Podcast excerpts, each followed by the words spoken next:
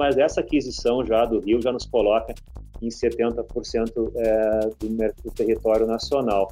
Isso nos permite ser um player, um player online digital com maior competitividade. E essa é, claro, uma das nossas apostas de ter um modelo de atuação multicanal, é, presencial, cada vez mais digital, mesmo presencial, ensino remoto, ensino online. E essa é a nossa visão, então, de uma cultura inglesa cada vez mais nacional, cada vez mais digital e diversificada. E tem também uma lógica de personalização, que eu vejo muito futuro da educação também caminhando para isso para uma, uma educação contextualizada, individualizada, né? uma experiência personalizada. E isso é, claro, a plataforma digital que vai nos dar cada vez mais e cada vez mais é, suportada por inteligência artificial, que é uma tecnologia que a gente deve apostar muito nos próximos meses e anos também. A gente deve ter um curso online é muito ligado ao remoto, com aula ao vivo, com o professor, com a sua turma. Isso é um modelo então que tem um preço mais alto, porque eu tenho um professor é, ao vivo, eu tenho uma turma, basicamente emulando o que era o presencial em sala de aula no ensino online, basicamente modelo remoto. Isso vai ter um ticket médio, então, próximo ao ticket médio do presencial. E a gente vai ter o um modelo online mais assíncrono, mais com conteúdo, que talvez nos faça ir para o modelo de assinatura. Começa agora o podcast do Conexão CEO, um programa de entrevistas que traz as principais lideranças empresariais do Brasil para falar sobre negócios e nova economia. Olá, bem-vindo à Conexão CEO. Aos 51 anos, ele tem passagens pela HSM, Estácio, Azul Educação e Grupo RBS. E há dois anos comanda uma das principais redes de ensino de inglês no país. Hoje eu converso com Marcos Noll Barbosa, CEO da Cultura Inglesa. Marcos, muito prazer em receber você, muito obrigado pela sua presença. Prazer é meu, Moacir. É, é, vai ser muito bacana esse bate-papo para a gente falar sobre educação, sobre a cultura inglesa, sobre o futuro. E obrigado pelo convite, então. Então, Marcos, eu queria começar pela sua trajetória, né? Eu vi que é, tem muita coisa ali, da, primeiro do, de mídia mais, né? Do grupo RBS, depois você entrou nesse mundo da educação, tem até uma passagem anterior já pela cultura inglesa da Rio. Me conta um pouquinho dessa trajetória até, até chegar à cultura inglesa. Bom, eu trabalhei mais de 15 anos na área de mídia no grupo RBS, né, no sul do Brasil, e há uns 10 anos atrás eu decidi fazer uma mudança de vida, uma mudança de carreira e passar a me, dedicar para a educação. Eu venho de uma família não de, de professores, de educadores, mas de uma família que valoriza muito a educação. Isso sempre foi um valor familiar muito grande, pessoal meu. E eu decidi daí então, como executivo, que é a minha profissão, a minha vocação, passar a me dedicar para a educação, então, em torno de 10, 11 anos atrás. E de lá para cá, então, foram várias experiências na área de educação, em diferentes segmentos, no ensino superior, na educação básica, educação executiva, ensino técnico e mais recentemente na área de idiomas à frente da cultura inglesa. O que, que te atraiu nessa nessa questão do ensino do inglês, que acho que é um mercado assim tem muito potencial a ser explorado no Brasil ainda, né? Sem dúvida. No Brasil, ainda essa a realidade, infelizmente, ainda pouca gente é, domina o inglês indiscutivelmente o inglês é, se torna cada vez mais relevante para as pessoas. Está presente no nosso dia a dia, é, vendo TV à noite, na internet e na vida profissional, então, mais do que nunca. As pessoas, muitas pessoas ainda não, não se deram conta, mas com essa pandemia, a, a barreira geográfica caiu por terra, literalmente. Hoje em dia, alguém que mora no Brasil ou qualquer outro país no mundo pode trabalhar numa empresa de, é, sediada em qualquer outro país. E qual é a última fronteira, então, para alguém ter uma possibilidade de carreira global? O inglês, o idioma. E dificilmente, claro, alguém vai ser contratado aqui no Brasil, trabalhando aqui no Brasil, é, mas que não fala inglês numa empresa americana, obviamente, mesmo empresas europeias de países que não têm o inglês como língua nativa, como língua mãe. Claro que o inglês é, é o idioma universal. Então, esta demanda pelo inglês ela vai crescer mais do que nunca daqui para frente com essa globalização do mercado de trabalho. Falando de cultura inglesa, até eu gostaria que você explicasse um pouquinho melhor para quem está nos vendo. Uh, não é uma operação unificada no Brasil, né? Depois até vocês, a operação que você comanda, vocês fizeram algumas aquisições é, recentemente, mas explica um pouquinho como é que isso está dividido aqui no Brasil. A primeira cultura inglesa criada no Brasil foi no Rio de Janeiro, em 1934. No ano seguinte, aqui de São Paulo. E ao longo de, de, dessas, de muitas décadas, foi se criando outras culturas inglesas pelo Brasil, com a mesma marca, com a mesma missão, com a mesma qualidade de ensino de forma geral, mas empresas independentes, com controle e gestão independente.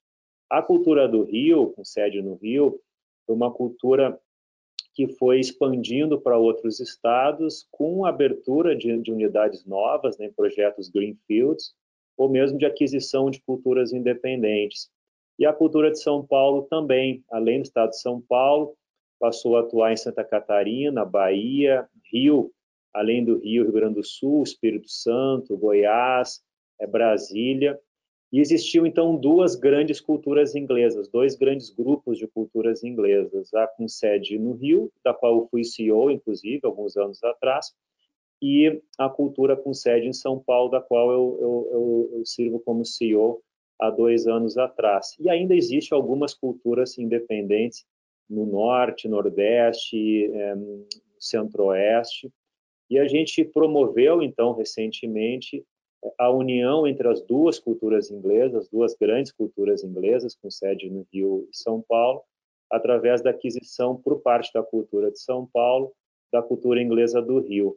Então, com isso, a gente começa um processo de, de unificação é, das culturas inglesas, em que, é, em que a cultura inglesa, fruto dessa união, então, entre a cultura com sede no Rio e São Paulo, passa a ser uma cultura inglesa já com uma atuação nacional, não 100% nacional, mas em grande parte do mercado nacional. E essa é a nossa visão, então, de a gente ter uma cultura no futuro cada vez mais nacional, é mais moderna, digital e diversificada. Eu queria até explorar um pouco depois mais essa questão da aquisição, né, e da, dessa unificação, mas queria dar alguns passos atrás para quando você chegou ali em maio de 2019. Você, você chegou à cultura inglesa São Paulo aí, né? Com qual missão? Qual era o teu, a tua atribuição, o teu principal objetivo aí à frente dessa operação? Bom, a minha, a minha missão quando eu assumi aqui a cultura com sede São Paulo era basicamente simplificando, manter e mudar. É, manter o que se queria manter, preservar, proteger, fortalecer e mudar. E nos primeiros seis meses, esse foi o meu trabalho de entender o que, que a gente é, deveria manter, é, preservar e o que a gente deveria mudar. E na essência do manter, sem dúvida alguma, está a nossa excelência acadêmica, a nossa preocupação com o impacto social. A gente trabalha muito o pilar social, além, claro, do, da educação, que por si só tem uma missão social, a gente realiza diversos projetos sociais. E isso a gente quer a gente quer é, manter. É, e mudar né? e claro que nesse mundo em, em transformação qualquer organização para se para se manter relevante para se é, sustentar no longo prazo precisa mudar. E a gente foi vendo então que a gente precisava mudar uma série de coisas. A gente precisava mudar por exemplo a nossa cultura organizacional preservando muitos dos valores, é claro, dos princípios, mas começando a trabalhar de uma outra forma, com um mindset mais empreendedor, mais inovador, um modelo de trabalho mais colaborativo, mais participativo, uma visão mais ágil é, de forma de trabalhar. Então a gente começou lá em 2019, quando eu assumi, esse processo de transformação cultural com apoio é, de consultoria externa e tem, claro, é, muito, muito trabalho pela frente nesse processo de transformação cultural.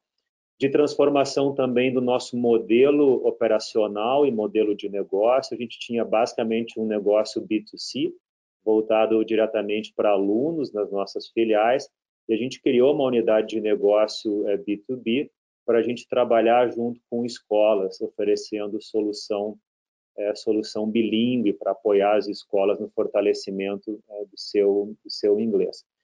A gente começou um processo de transformação também de competências organizacionais.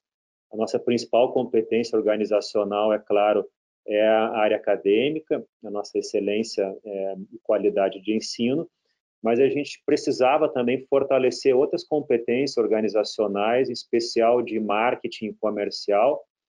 Dado a nossa qualidade e reputação no mercado, a gente sempre foi muito comprado, vamos dizer assim, a gente sempre teve uma demanda é, natural e o mundo está mudando, claro, a gente precisa ter é, uma atuação de, é, mais propositiva, mais ativa no mercado. É um segmento bastante é, concor concorrencial o nosso, então, tem, tem um processo de mudança de lideranças, de mudanças de, de equipes, de fortalecimento de equipe, de treinamento interno, visando uma transformação também de competências organizacionais. E, claro, digital, né? sem dúvida alguma, essa é uma, um dos principais eixos né, de transformação, a transformação é, digital. Posso falar bastante sobre isso, mas eu aproveito para comentar que Está todo mundo falando de transformação digital, e sem dúvida alguma a gente está passando por um, por um, processo enorme de transformação. É um mantra aí, né? Já há alguns anos e, e ganhou mais força ainda com a, com a pandemia, né? Exato. Só que muita gente associa a transformação digital com a adoção de tecnologia, pura e simplesmente. Que a gente vai transformar a nossa organização e torná-la mais digital, é, adotando tecnologias ou automatizando processos. Claro que isso é o viabilizador, mas uma transformação digital, efetivamente, passa muito uma transformação cultural do mindset digital, de uma forma de trabalhar, de uma forma é, de operar no mercado. Então, enfim, estamos passando por um processo de transformação muito grande aqui na cultura inglesa, claro que preservando aquilo que a gente quer proteger e manter a nossa excelência acadêmica, a nossa a nossa tradição, a confiabilidade da marca, claro, são atributos fundamentais para gente, a gente preservar. Eu queria entender um pouquinho melhor é, essa questão da aquisição da Cultura Rio e das demais operações atreladas a ela, porque, é, se eu não me engano, é, essa questão do, do, ensino de inglês, a competição se dá muito no nível local e, às vezes, um pouco ali regional, né? Acho, acho que tem poucas marcas ali com, com, com, abrangência nacional mesmo, né? Eu queria entender um pouquinho do ponto de vista de estratégia, o que está por trás dessa, dessa aquisição, dessa unificação da operação de vocês. Bom, bom, é, de fato, quando a gente fala de ensino presencial, claro que ele é uma competição, uma competição local, né, regional. O nosso segmento, diferente do ensino da, do ensino básico, é, da educação básica ou mesmo ensino superior é um segmento não regulado. Portanto, não tem tantas barreiras de entrada como o segmento de educação básica e mesmo superior. Então, é um mercado bastante concorrido, bastante concorrencial. A gente tem é, desde é, escolas é, locais, mas que têm uma qualidade de ensino, tem, a sua, tem o seu papel, a grandes redes nacionais, especialmente as, as grandes franquias, e os institutos de idiomas é, de, é, voltado muito para a qualidade, é, como é o caso da cultura inglesa, entre outros. Então, nosso segmento, de forma geral, é um segmento é, concorrencial, de, de, de, alta competitividade. E também é um segmento que está enfrentando muitos substitutos. A gente tem hoje aplicativos, apps gratuitos, tem canal no YouTube, tem podcast no, no Spotify, então, assim, é um, é um segmento é, é divertido para trabalhar, porque é um segmento bem concorrencial, assim, com muita transformação, muitos substitutos. Então, mesmo no, no, no, na, no presencial, que é uma competição local, ela é uma competição bastante, bastante forte. No, é, no segmento online, aí deixa de ser uma competição local, passa a ser uma, uma, uma atuação nacional. A gente compete, claro, com players nacionais e players internacionais, né? especialmente os players de curso 100% online são players internacionais que operam também no Brasil, então já é uma concorrência nacional, em última análise até global. Então, uh, olhando, uh, olhando essa, essas características da, do nosso segmento, uma visão de futuro e uma crença no nosso segmento, em especial pela demanda de inglês, que deve aumentar cada vez mais com a relevância que o inglês toma. A gente falou há pouco sobre é, o mercado de trabalho cada vez mais global e o inglês sendo a última, a última fronteira. A gente acredita muito no nosso segmento de ensino de inglês, mas que está se transformando muito e a gente precisa é, não só se transformar com o mercado, mas ter uma, um protagonismo, assumir uma liderança. A cultura inglesa, lá 80 anos atrás, foi pioneira no ensino de inglês no Brasil. E a gente tem esse DNA de pioneiro que a gente está um pouco adormecido, talvez, mas que a gente precisa retomar para tomar uma linha de frente nesse processo de, de transformação. Então, a aquisição da Cultura Rio foi é, a partir dessa visão, e aí a gente tem algumas uh, um racional bastante claro né, por trás dela. Primeiro é ganho é, de porte, né, economias de escala. A gente é, consolida duas operações já grandes, a gente passa a ter 90, em torno de 90 mil alunos a, a partir dessa aquisição da Cultura Rio. Então a gente ganha um porte, é, claro que maior, uma, e aí vem os ganhos de escala, sinergias operacionais naturais de uma aquisição é, transformacional como essa, relevante, mas a gente ganha também capilaridade, capilaridade nacional, que talvez seja a nossa principal motivação por trás dessa aquisição, mais do que o porte até e do que a escala, porque a gente acredita muito no segmento é, de ensino remoto, no online, no digital, e é difícil a gente ter uma operação competitiva no mundo digital regional.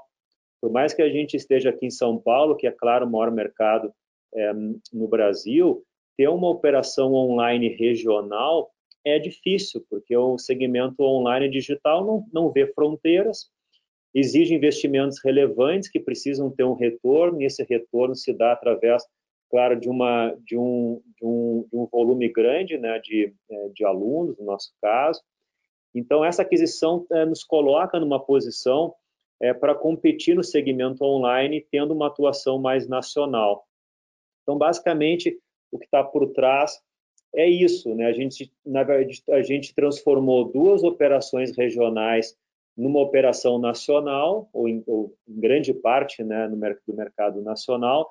Essa aquisição da Cultura Rio nos coloca em torno de 70% do mercado nacional é, de inglês é, incluindo aí os dois maiores mercados, São Paulo e Rio. Então, a gente já se torna uma, uma operação nacional. Existem ainda outras culturas inglesas independentes no Brasil, que é, talvez a gente passe por um processo é, natural de aquisições, é, de aquisição de outras culturas, mas essa aquisição já do Rio já nos coloca em 70% é, do, do território nacional. Isso nos permite ser um player, um player online digital com maior competitividade. E essa é, claro, uma das nossas apostas de ter um modelo de atuação multicanal, é, presencial, cada vez mais digital, mesmo presencial, ensino remoto, ensino online.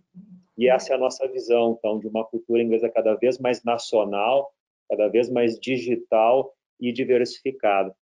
Eu queria é, pegar um pouco esse gancho da digitalização. Uh, quando a, a, chegada da pandemia ali, né? Você mesmo citou que a, a, transformação digital era também um dos pilares aí de, da, da, da tua gestão. A cultura inglesa São Paulo, né? É, ela estava preparada, ela já tinha uma plataforma, por exemplo, de, de ensino à distância, de ensino remoto. Como é que foi para vocês a, a chegada da pandemia? A gente tinha até março do ano passado, nesses 80 anos de atuação, uma atuação 100% presencial. A gente não tinha um, um, um, modelo de ensino online, de ensino digital. A gente já tinha na nossa, nossa operação presencial já vários recursos digitais. A gente tinha uma plataforma digital com conteúdo complementar para os nossos alunos. A gente foi dos pioneiros a ter o quadro eletrônico digital interativo em sala de aula no Brasil. Então, a gente já tinha, claro, alguns recursos digitais, mas não estava preparado por uma transformação tão rápida, uma migração tão rápida. Né? Lá em março, meados de março ano passado para início de abril, a gente fez essa migração do ensino presencial para o remoto em basicamente duas, três semanas, e foi um tremendo desafio, mas que a gente conseguiu fazer. O primeiro desafio, é, que é menos é, de, de tecnologia digital, é preparar os professores para ensinar num, num, ambiente diferente, sempre acostumado. Acho que é um dos principais desafios né, em qualquer segmento da educação, né? E que, muita, e, e que, muitas vezes é, é, é, é, as pessoas desdenham disso, né? Mas é o principal elo, acho que tem que ser trabalhado aí, né? Sem dúvida. A gente tinha lá em março ano passado em torno de 4.500 turmas, em torno, de, em torno de 500 professores, é, e em duas, três semanas a gente teve que preparar os professores para passar da aula num outro ambiente, num ambiente, num ambiente digital, virtual, né? Claro que tem, é, não é uma mudança é, total, total de 100% da, da forma de ensinar, mas é lógico que mudou muito o ensinar de uma sala de aula presencial para uma sala de aula é, virtual.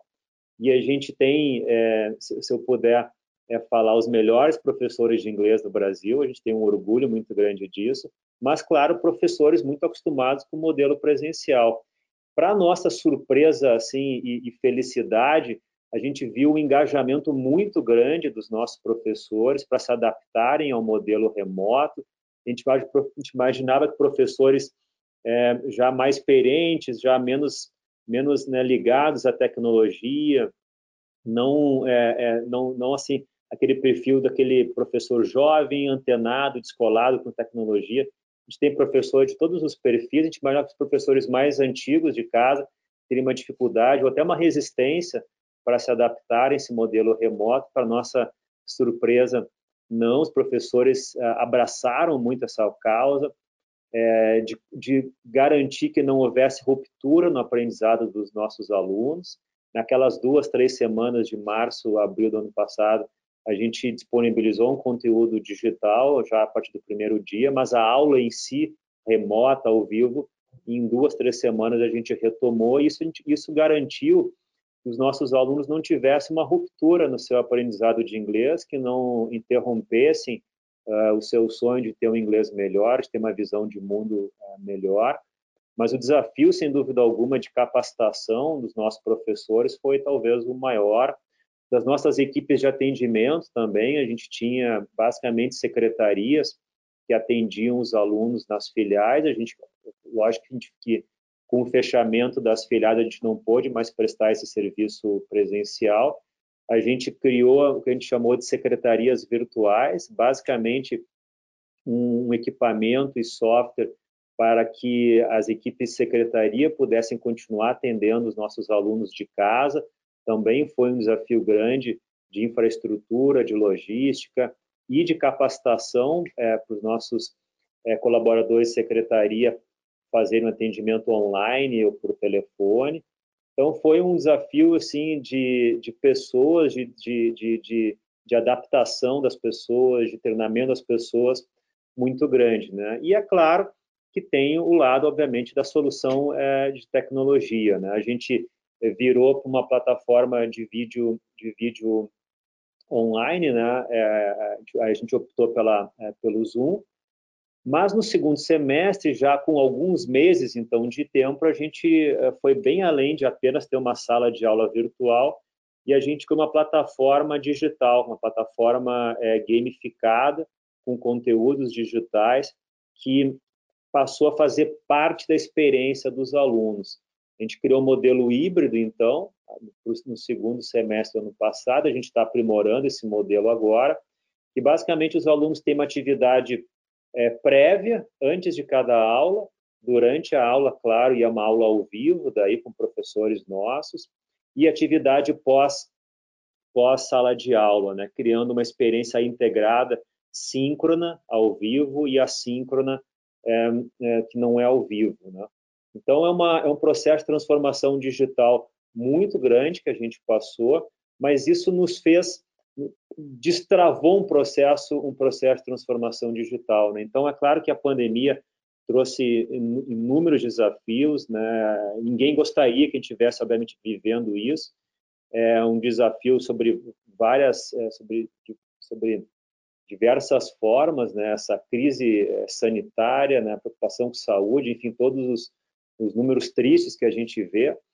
É, mas claro que a gente está é, querendo aproveitar essa, essa, essa crise né, que, que, se mostrou inevitável para a gente repensar até mindsets que a gente tinha. Existia uma, uma crença de que o ensino online é, não era tão bom, não, não tinha qualidade. A gente está vendo que, é, que, que, que depende do objetivo de aprendizado de um aluno pode funcionar bem, sim, o modelo online, seja ao vivo, né, o remoto, é, ou mesmo o assíncrono. E o próprio área de serviços também, a gente reabriu as filiais agora nesse ano, a gente instalou totens de autoatendimento, a gente não tem mais secretarias nas filiais, foi uma, uma grande mudança que a gente fez também nesse, nesse momento com as filiais fechadas. Basicamente, a gente não tem mais uma equipe, é, uma área de secretaria com equipe, computador, mesa, enfim, a gente tem uma equipe de atendimento, é claro, nas filiais, mas muito uh, ajudando os alunos no seu autoatendimento, no uso do totem, e, e através de tablet também fazendo atendimento é personalizado.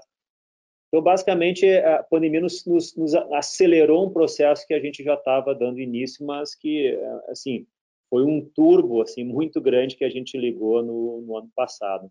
Para Marcos, é, esse, esse desenvolvimento, né?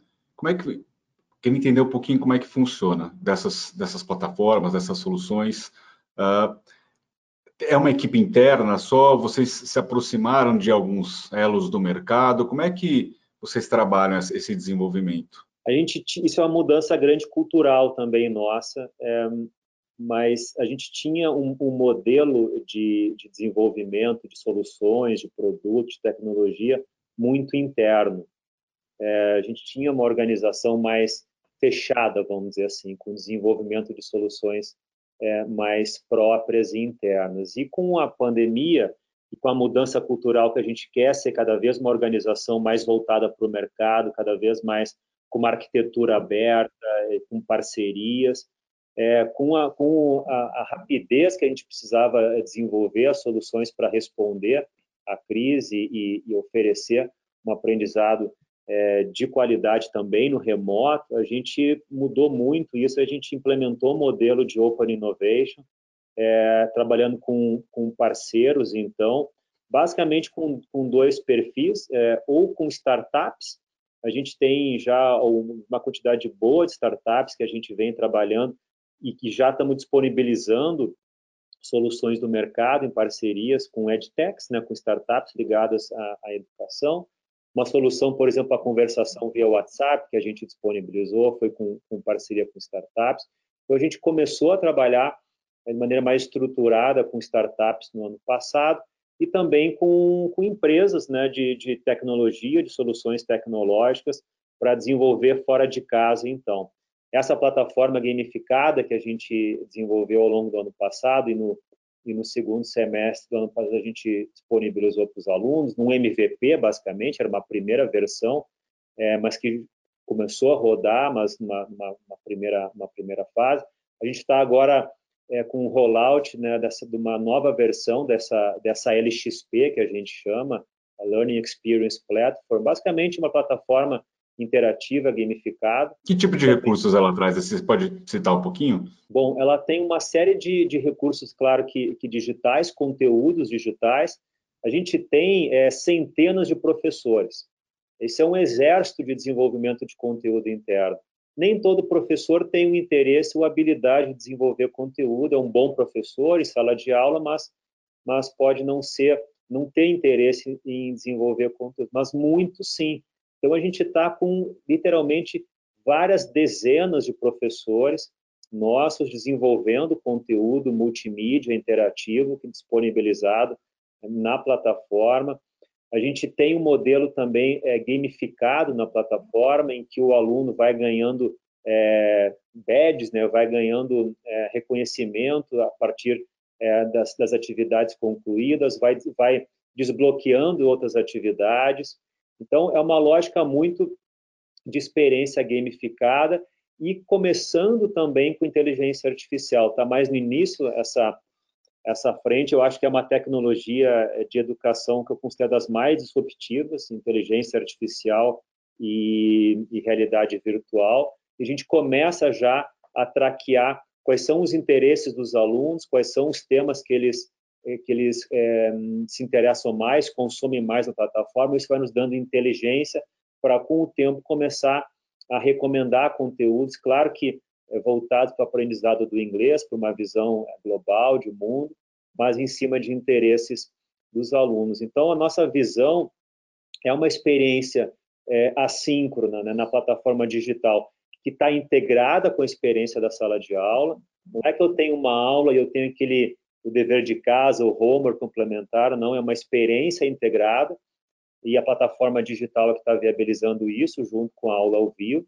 É uma experiência engajadora, que os alunos é, aprendem e se divertem com isso, é, é, a motivação, é o desafio de, de cumprir as tarefas e ganhar reconhecimento, de competir saudavelmente com seus colegas.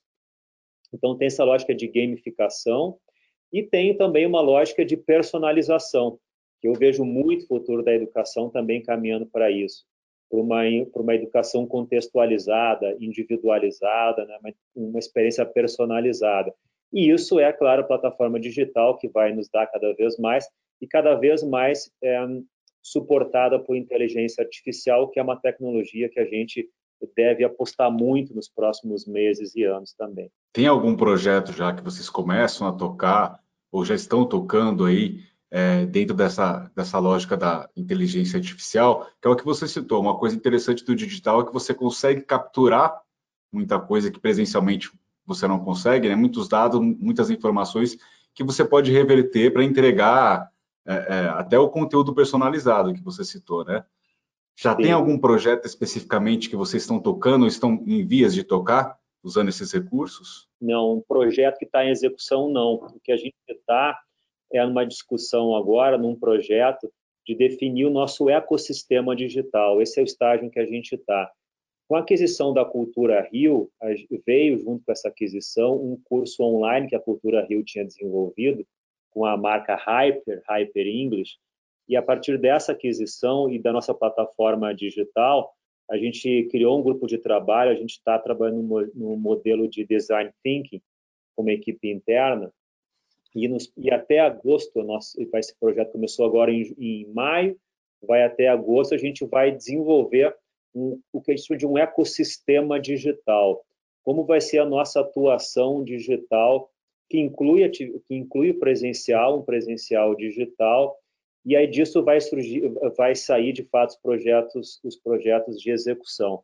Eu posso antecipar que a nossa visão desse ecossistema digital é, é ser um modelo bastante amplo, assim, é, a gente fala em online, não é um, não é um curso online, claro que o curso online é um elemento importante, mas vai, vai além disso, é ter uma atuação no ecossistema digital integrado, isso passa, é claro, por curso online, isso passa por ensino presencial é, síncrono e assíncrono, cada vez mais digital. Isso passa por um aplicativo que a gente também deve desenvolver. Estou dando uma em primeira mão essa notícia de estar trabalhando já num projeto de ter um app, de ter um, um aplicativo. É, e a ideia é a gente ter, então, um ecossistema de oferta digital para seja qual for o meio, seja qual for a forma de aprendizado, de, de aprendizagem de inglês, a cultura inglesa tenha. Essa é a nossa visão. A gente tem pessoas com diferentes é, interesses com relação ao seu aprendizado de inglês, com diferentes ambições, com diferentes perfis, formas de aprender, e a gente quer oferecer toda a solução possível, claro, que com soluções é, de qualidade. E aí a gente está vendo algumas tecnologias que a gente está estudando, que a gente entende que vão ser viabilizadoras desse ecossistema. Inteligência artificial é uma delas, é, realidade virtual, como eu já, como eu já citei. É, então, a gente está estudando o uso, como a gente vai empregar essas tecnologias no desenvolvimento desse, eco, desse ecossistema digital. Mas que eu posso adiantar vai ser uma oferta bastante ampliada de diferentes meios, é, muito viabilizada por tecnologia. Essa é uma mudança grande também é, que, que, que, a pandemia nos fez, é, nos, é, nos trouxe a gente tinha uma, uma ideia, que eu achava uma ideia, é, não era assim é, é, acertada, de que, o, que a cultura inglesa, por ser uma, uma, uma escola de excelência, por ser uma solução é, premium, de qualidade, só poderia ficar restrita ao ensino presencial, com a visão de que o presencial tem uma, um potencial de aprendizagem é, maior do que, do que o ensino online ou aplicativo. E a gente desafiou esse mindset nesses últimos uh, desses dois anos para cá, especialmente depois da pandemia. E a nossa visão agora é diferente, é a seguinte: se a gente tiver, pegar, por exemplo, o aplicativo, que acho que é um bom exemplo do que eu estou dizendo, há dois, três anos atrás, a gente jamais estaria imaginando ter um aplicativo cultura inglesa, na ótica de que ninguém vai se tornar fluente é, simplesmente baixando o aplicativo e, e, e, e usando um aplicativo. Mas para muita gente, talvez não seja esse o objetivo de aprendizagem, se tornar é, fluente em inglês, mas ter boas noções de inglês, pelo menos, talvez. Ter uma familiaridade mínima com o inglês, talvez seja é, o interesse da pessoa. Aí um aplicativo pode atender, é, pode atingir esse objetivo da pessoa, pode atender é, esta necessidade. Quebrou um pouquinho de alguns paradigmas que vocês tinham ali. Muito, é. Então, é, se a gente tiver um bom aplicativo, ou se possível, o melhor aplicativo no mercado, a gente está preservando o nosso, a nossa o nosso compromisso com a qualidade. A gente está preservando a nossa, a, a, nosso posicionamento de marca premium, se a gente tiver a, a, a melhor solução em cada meio. Então, essa é a nossa visão. Isso é muito libertador para nós, inclusive, que nos permite poder desenvolver uma série de soluções que antes a gente ficava restrito ao presencial. Então, essa, essa é a nossa visão desse, desse ecossistema é, digital, oferecer múltiplas soluções em diferentes formatos, e-mails, é, e aí ter uma solução para cada, cada, cada pessoa. É, a pessoa quer um ensino online porque não quer ir para a sala de aula no presencial e vai conseguir é, atingir seus objetivos com online, ótimo, a gente tem um online. Quer um aplicativo, quer um conteúdo gratuito da cultura inglesa cada vez mais a gente vai desenvolver. Essa é, uma... É, é, é, até uma questão que, desculpa te cortar, Marcos, mas que, que, que, eu fiquei curioso, né? Porque, pelo que entendi, esse ecossistema, esse ecossistema vai, vai abrigar diferentes formatos de entregas, né? Podem combinar também é, físico, presencial ou não, pode ser só puramente uma de, um desses formatos. Uh, eu queria entender do ponto de vista também, por exemplo, de duração, de comercialização, de modelo mesmo, né? Se pode ser alguma coisa gratuita, como você citou, ou atrelada a, a, a diferentes modelos de pagamento, custos de curta duração, assinaturas, não sei que me fala um pouquinho dessa questão também da comercialização e da entrega. Perfeito, é um ponto bem que a gente está, justamente nesse momento, é, é, trabalhando em cima e, e, discutindo. A gente tinha, é, no passado, uma, um, um, direcionamento de que a gente não desenvolveria conteúdo, é que nós não somos uma editora, nós somos uma instituição de ensino de inglês, então, vamos cuidar do nosso core, que é, que é o ensino em sala de aula, e vamos trabalhar em parcerias é, com editoras é, nos livros e conteúdos. E a gente já vinha, é, mesmo antes da minha chegada, começando a mudar um pouco esse mindset, começar a enxergar que a gente tem um potencial interno de desenvolvimento de conteúdo. Os professores que eu citei é um, é um, é um, é um enorme potencial que a gente tem, centenas de professores podendo desenvolver, desenvolver conteúdo. Mas no ano passado que a gente passou de fato a desenvolver conteúdo interno para a plataforma é, é, interativa gamificada com professores, começou a ver um tremendo potencial interno de desenvolver conteúdo. E isso começou a nos ver, nos fazer ver que a gente poderia a, avançar em outros modelos de negócio, como o modelo, como o modelo freemium, que é o que você estava me perguntando, que a gente deve caminhar para isso. A gente deve sim cada vez mais tá, desenvolver e disponibilizar conteúdos gratuitos e a gente deve possivelmente no modelo do app é, e, e do, do, nosso modelo de ensino é, online ter o modelo freemium daí em que tem parte do conteúdo gratuito é, e parte do conteúdo daí da experiência, né, mais conteúdo da experiência de aprendizagem é, paga. Então, a gente deve caminhar para a adoção é, de um modelo freemium. A gente, a gente está discutindo muito também curso online, a gente deve ter diferentes formatos de curso online. A gente deve ter um curso online é muito ligado ao remoto, com aula ao vivo, com o professor, com a sua turma. Isso é um modelo, então, que tem um preço mais alto, porque eu tenho um professor é, ao vivo, eu tenho uma turma, basicamente emulando o que era o presencial em sala de aula no ensino online, basicamente modelo remoto. Isso vai ter um ticket médio, então, próximo ao ticket médio do presencial.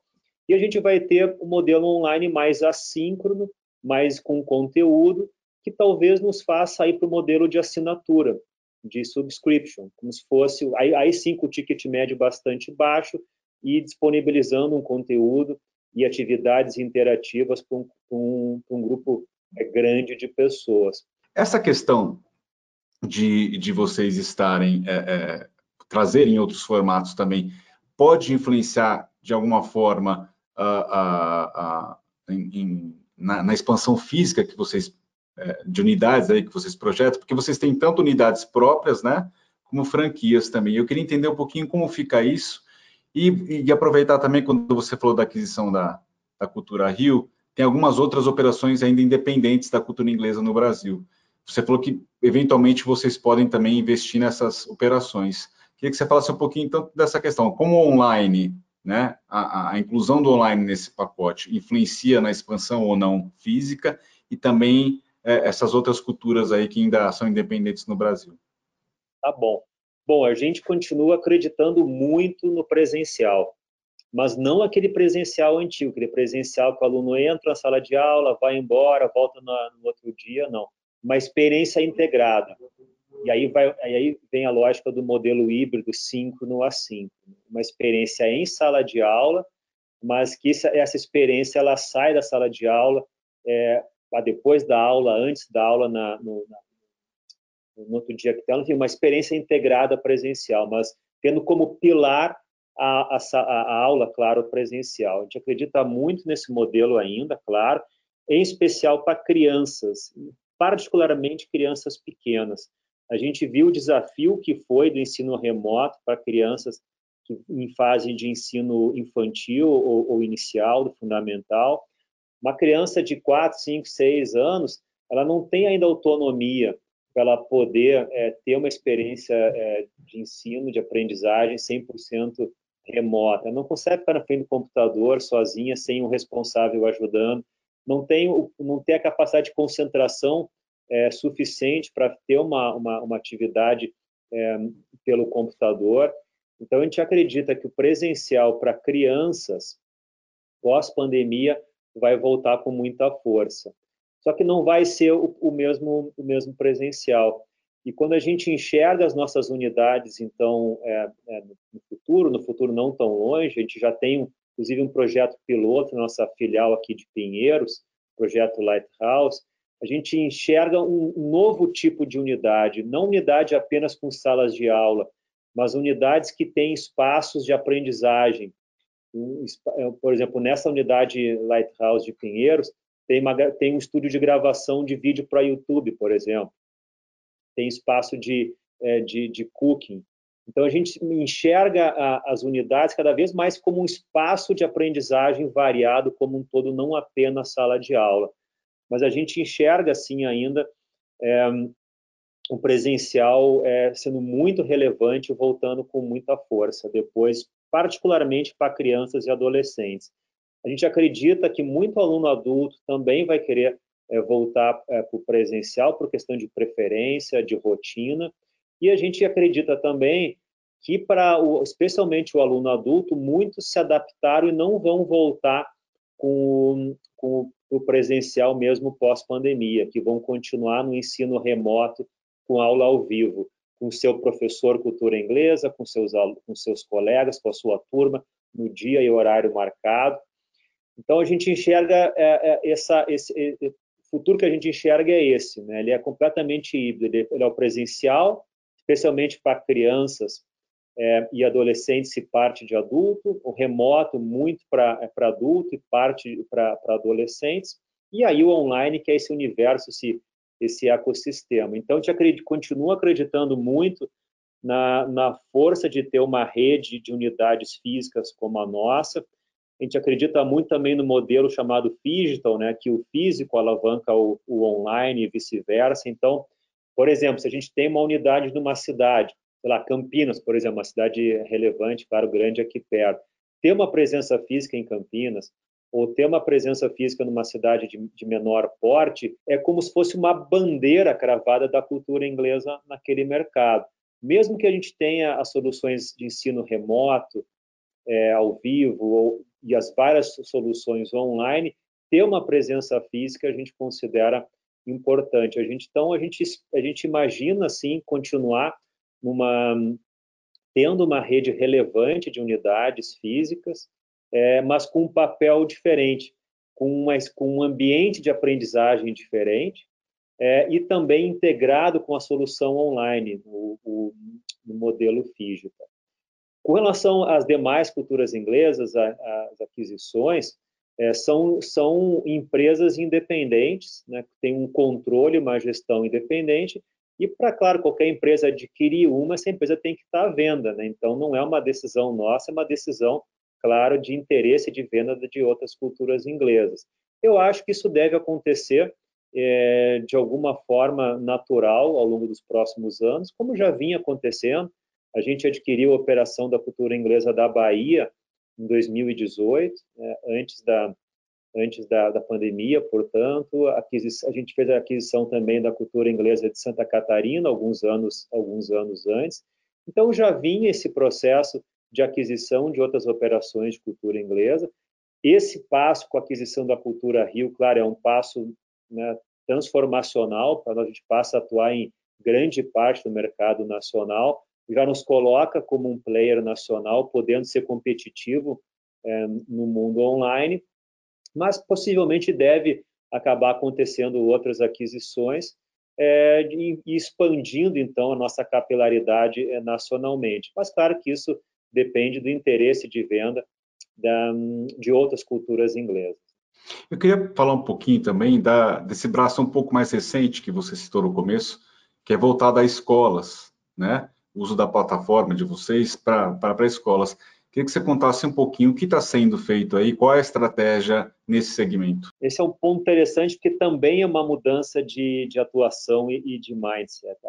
já há alguns anos, a gente vem vendo no Brasil o chamado fenômeno do bilinguismo. O que, que é isso? É basicamente cada vez mais escolas querendo oferecer uma solução de ensino bilíngue ou se tornar efetivamente uma escola bilíngue ou oferecer um programa é, bilíngue dentro da sua oferta como um todo. Isso já vem de alguns bons anos, ainda é uma penetração relativamente pequena no Brasil, se comparado a outros países que já têm uma, um, um, um, um processo de escolas bilíngues mais desenvolvido. Mesmo país na América Latina, de novo, cito aqui Argentina, Chile, que tem um volume, um número de escolas bilíngue é, maior que no Brasil, mas vinha acontecendo esse fenômeno já de, de cada vez mais escolas estarem oferecendo uma solução bilíngue. E aí tem duas maneiras da gente enxergar isso. Né? Uh, e as, as, duas, de alguma forma, estão certas, mas a questão é a complementariedade delas. Uma é a, isso é uma ameaça para o nosso negócio.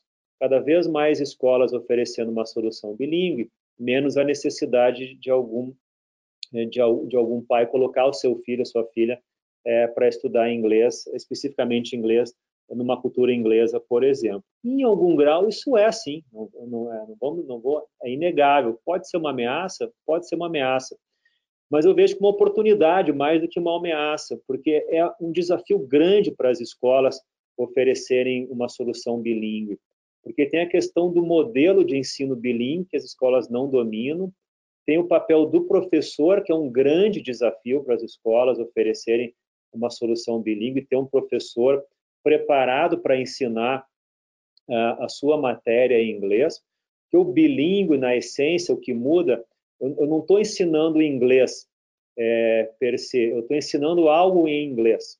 Esse é o conceito de bilinguismo, a metodologia CLIO chamada, que é ensinar algo noutra língua, ensinar é, história em inglês, geografia em inglês, assim vai. Então, é um, é, existe uma demanda no mercado, os pais estão querendo cada vez mais que, é, buscar uma, uma, uma escola que tem essa solução. Existe, então, esta demanda e as escolas estão procurando, de alguma forma, é, suprir essa demanda, mas o desafio é muito grande das escolas fazerem isso. Então, por que a gente não oferecer isso? Por que a gente não oferecer uma solução bilíngue para as escolas? Nós não somos os primeiros, é, longe disso, já tem vários players eh, que se estabeleceram no mercado, ou mesmo editoras que passaram a oferecer algum tipo de solução bilíngue. A gente está alguns anos atrasados até nessa nesse go-to-market, nesse segmento, com a lógica de que, pô, isso é uma ameaça, não é o nosso negócio, nosso negócio é B2C, sempre foi, o nosso modelo de atuação foi B2C.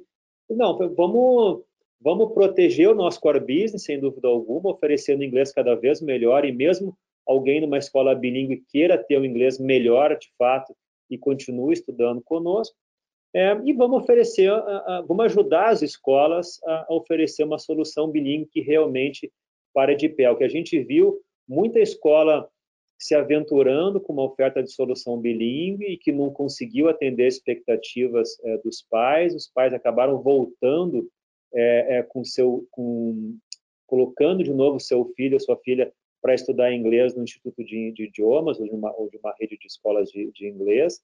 E a gente, bom, vamos então ajudar as escolas a oferecer isso. E a gente criou então uma unidade de negócio no ano passado, trouxe um executivo é, do mercado voltado para com experiência em sistemas de ensino.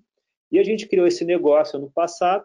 A gente criou uma plataforma bilíngue cultura inglesa, uma solução bilíngue cultura inglesa. E no início desse ano a gente começou a oferecer no mercado. Está no primeiro ano ainda, é um negócio muito embrionário para nós, mas certamente ele, ele veio para ficar e a gente vai ter, então, esses dois modelos de negócio. O B2C é basicamente o nosso core business, cada vez mais é, multimídia, cada vez mais híbrido, e as soluções é, B2B para escolas com solução bilíngue e para empresas também. É, eu queria é uma... perguntar se tem alguma coisa em company que vocês estão planejando também. Tem sim, porque é, para empresas, é, é, tinha um desafio grande, na verdade, de fazer funcionar, o, oferecer o ensino de inglês para os seus colaboradores, porque a gente precisa ter pessoas numa sala de aula, numa turma, que tenham um, um, nível de inglês próximo, né? obviamente. Não dá para ter numa Sim. turma de, mesmo customizada para a empresa, de 5, 6, 7, uma turma pequena,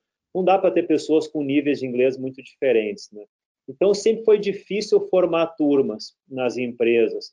E agora, com o remoto, acabou esse, ou reduziu em grande parte esse problema, porque, especialmente empresas de âmbito de atuação nacional, sejam brasileiras ou multinacionais, eu posso ter um colaborador aqui em São Paulo, posso ter outro colaborador em Campinas, para não ir longe, ou posso ter um colaborador lá em São Luís, enfim, a gente consegue formar turmas remotas é, de colaboradores da empresa como um todo, até fora do Brasil, se, se for expatriados, por exemplo, brasileiros, querem ter o inglês melhor, já estão alocados num, num, projeto internacional. Então, a gente pode ter turmas remotas muito, de forma muito mais viável, aí sim, com colaboradores profissionais do mesmo nível de, é, de, é, de inglês, que tem aquele horário disponível e, e aí é, forma turmas. Então, então, era, era, uma oferta que vocês não tinham e vão começar a trabalhar, então, por conta dessa virada. Exato. A gente não, a gente, basicamente, a gente tinha basicamente convênios com empresas, que é basicamente descontos, pra,